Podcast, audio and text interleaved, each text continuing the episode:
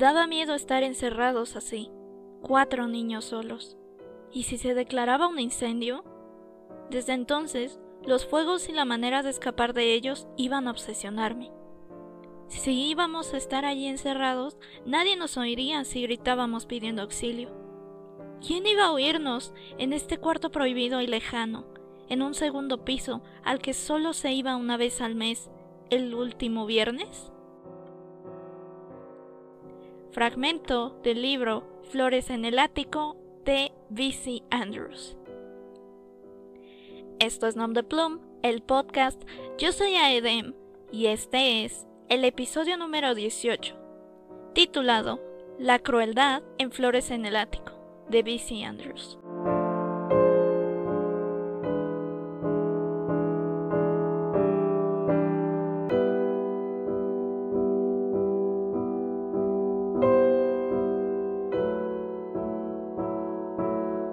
Es un libro, pues, realmente es contemporáneo, es de finales de los 70 Es pues medianamente moderno. Y fue escrito por Virginia Cleo Andrews, que al igual que muchas mujeres, utilizó una especie de seudónimo con su nombre, más o menos al mismo estilo que lo hizo J.K. Rowling, autora de la saga de Harry Potter. Y B.C. Andrews, como se le conoce comúnmente, escribió una saga entera que es conocida como la saga Dolan Janger por el nombre de los personajes de los libros, que está conformado por flores en el ático, pétalos al viento, si hubiera espinas, semillas del ayer y jardín sombrío. Este último terminado por sus hijos, dado que Virginia falleció. Hoy les voy a hablar acerca de el primero de ellos. La verdad es que esta es una obra compleja. No solo me refiero a este libro, sino a la saga entera. Son complejos y creo que es parte del mérito del libro. Porque como ya se los adelanté un poquito en el título, una de las cosas que quedan muy bien plasmadas en este libro son los actos crueles, las inhumanas acciones que tienen los personajes. Lo que me gusta de estas historias es que no se disfraza nada de la maldad del ser humano. Y viéndolo desde un ámbito muy diferente, ya les he hablado de muchos libros donde hay actos crueles, actos atroces, pero en este caso se trata de una familia. Es un núcleo familiar complejo y es una historia compleja la que se desarrolla y a lo largo de los libros se ven diferentes actos crueles por diferentes miembros de la misma familia. Este es como ya se los adelantaba un poco, el primer libro de la saga. Me parece que también convenientemente es el más largo. Y a lo largo de su historia pues ha sido muy famoso. De este libro me parece que hay dos adaptaciones. Yo he visto una que es mucho más moderna, creo que es de los 2000, no tengo exactamente el dato. Si la quieren ver, véanla. Pero a mí me parece, he visto de esta adaptación moderna todas las películas. De las adaptaciones se hicieron de todos los libros menos Jardín Sombrío. Y creo que todas están súper bien. La única que me causa un gran conflicto es Flores en el Ático. Porque cambia una cosa que es sumamente esencial en la historia. Y eso pues termina por hacer un poco raras el resto de las adaptaciones. Porque se trató de huir de este tema que sí es un tema muy duro. Y por eso me gusta que BC Andrews se haya atrevido a plasmarlo. No solo por el hecho de que es un tema pues prohibido, sino que es un tema prohibido escrito por una mujer, lo cual es sumamente impresionante. ¿De qué va este libro? Les voy a contar un poquito. Hay una familia, que es la familia de los Dolan Ganger, está conformada por Christopher y Corinne, que son los padres de cuatro niños. Christopher, Katy, Corey y Kerry. Estos dos últimos son gemelos y Katy y Chris se llevan, si no me recuerdo, dos años de diferencia.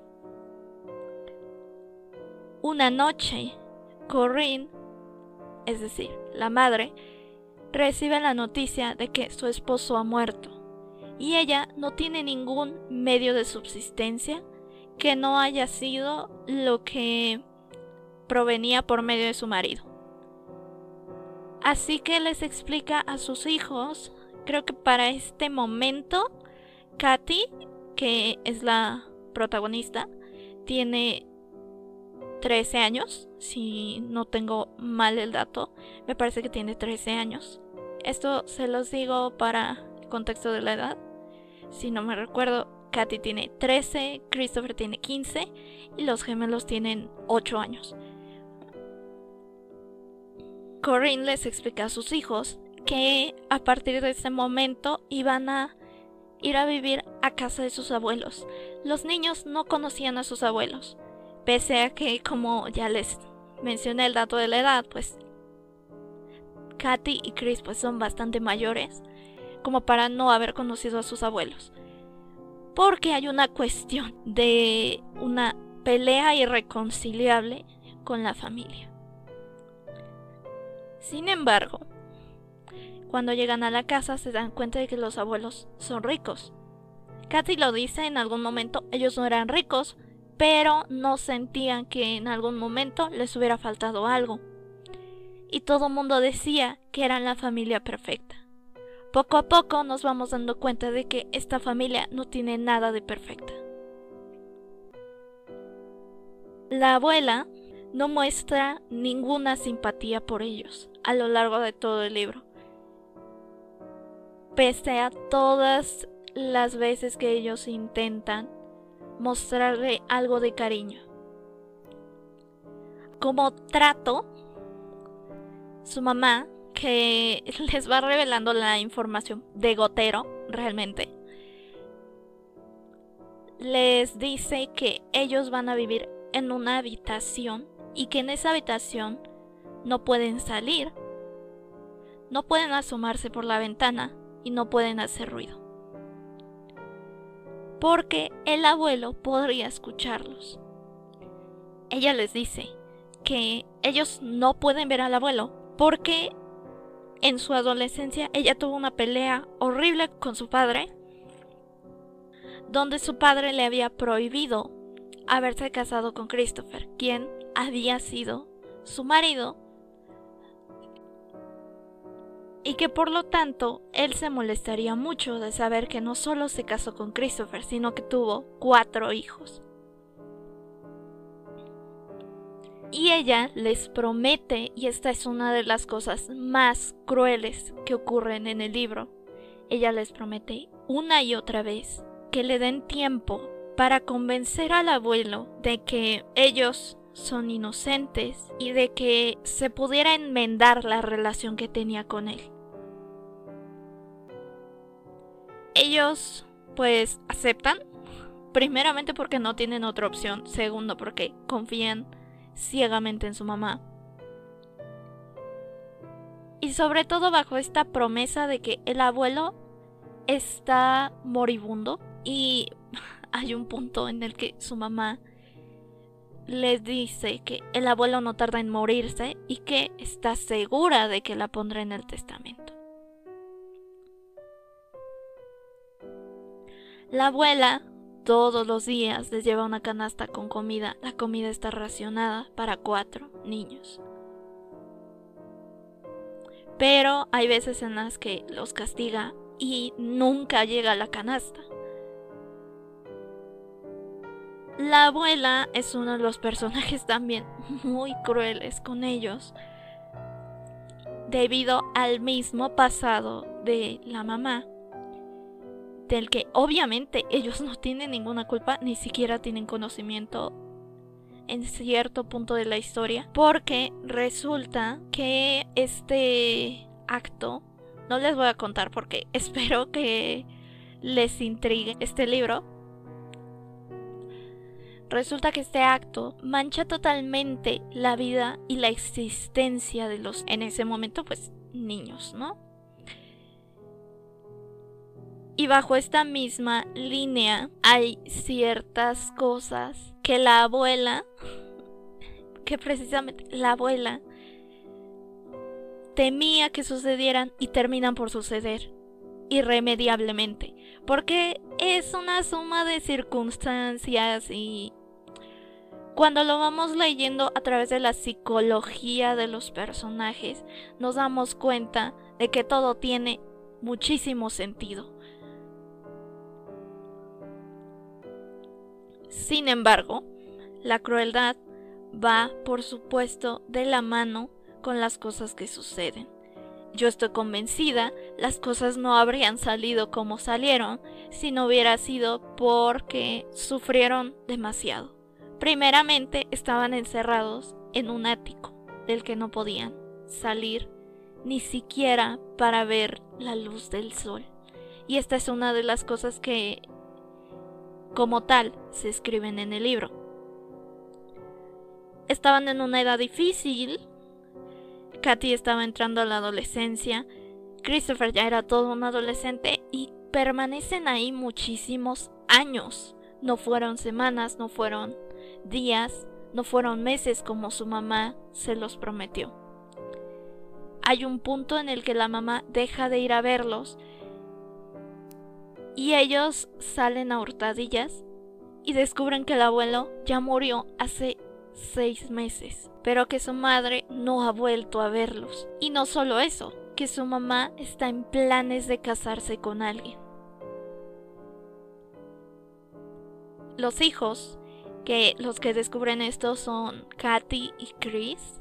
Deciden no contárselo a sus hermanitos, pero ellos, que son los más maduros, que son los mayores, se dan cuenta perfectamente de lo que está sucediendo y que la mamá los está escondiendo e iniciando una vida nueva como si ellos no existieran.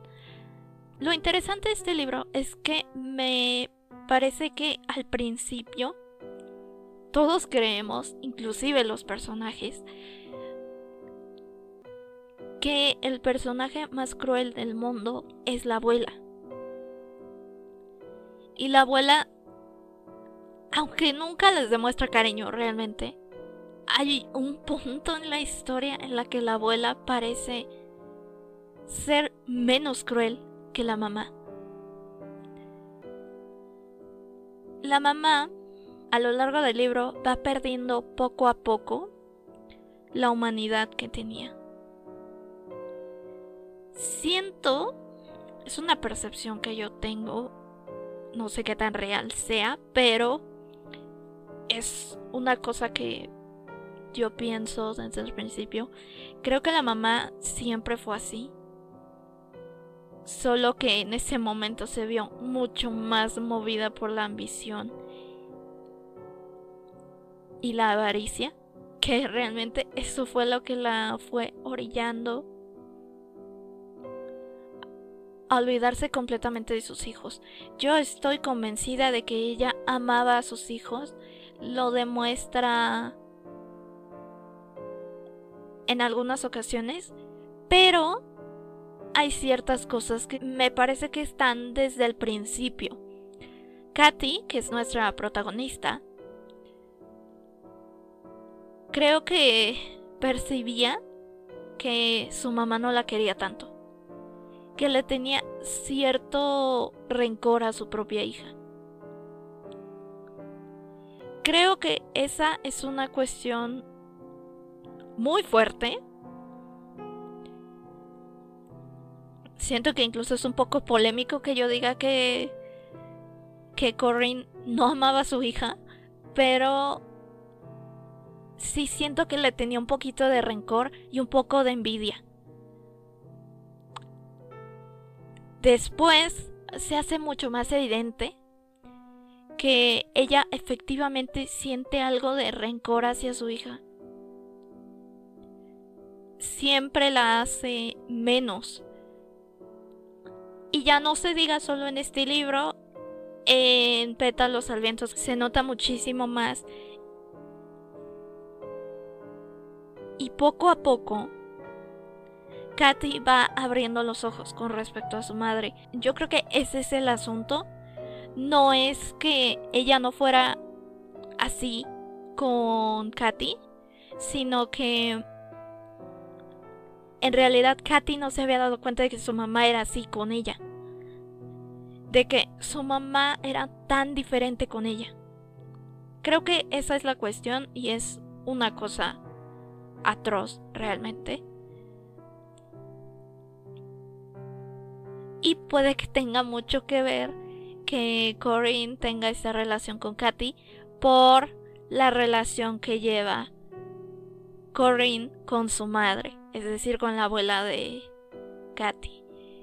Supongo que tiene mucho que ver con ello. Ahora, ya les conté que su mamá trata de hacer una vida nueva en la que ella sea la hija perfecta, en la que ella hereda todo lo que era de su familia. Incluso tiene un apellido nuevo, que es cuando descubrimos que ellos ni siquiera se tenían por qué llamar así, solo que cambiaron su nombre por cierta cuestión pero la cosa que les quería contar es donde se lleva mucho más allá la crueldad. Al final del libro, creo que esto no es un no es un spoiler netamente importante. Creo que es algo que cuando lo estamos leyendo eventualmente sabemos que esto va a pasar. Al final del libro ellos escapan del ático y obviamente pues de la casa. Pero pasan una serie de cosas y ellos deciden escapar por una cosa en particular, que es lo que sí les quiero contar. Al principio su mamá iba a verlos todos los días. Después empezó a hacer que solo venía, no sé, fines de semana. Después una vez a la semana. Después una vez al mes y poco a poco sus visitas se van haciendo mucho más esporádicas de lo que solían ser. Y Katy, nuestra protagonista, va reprochándole constantemente que ella se está olvidando de ellos, aun cuando prometió que no lo haría. Y ella siempre le responde cosas en el sentido de que es que tú no me amas, tú no crees en mí, me parece que es un poco chantaje realmente, chantaje emocional. Y hay una ocasión en la que después de estas visitas esporádicas termina en la canasta unas rosquillas. Estas rosquillas para ellos pues son como un deleite. Ellos tenían la misma dieta todos los días y había ocasiones en las que ni siquiera comían durante varios días por lo que ya les comentaba, que la abuela los castigaba o cosas así. Y en el libro también se menciona que la proporción que se les daba no era exactamente la ideal para cuatro personas conforme iban creciendo, pues iban teniendo más hambre, obviamente. Recordando, por supuesto, que Katy y Chris no eran niños pequeños. Y que los gemelos ya iban creciendo, cada vez eran mucho más grandes. Tenían necesidades que iban incrementando la ración seguía siendo exactamente la misma aunque pasaron los años. Estas rosquillas son prácticamente una salvación para ellos. Me parece, si no tengo mal el dato, fue una de estas ocasiones en las que no habían comido varios días y aún así decidieron racionárselo un poco.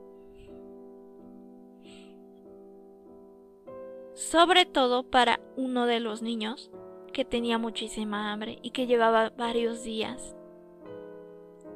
pidiendo comida. Lo que pasa en este episodio es que tenían un pedazo de queso que habían conservado en un lugar que estaba más o menos frío y lo iban racionando como su reserva para emergencias.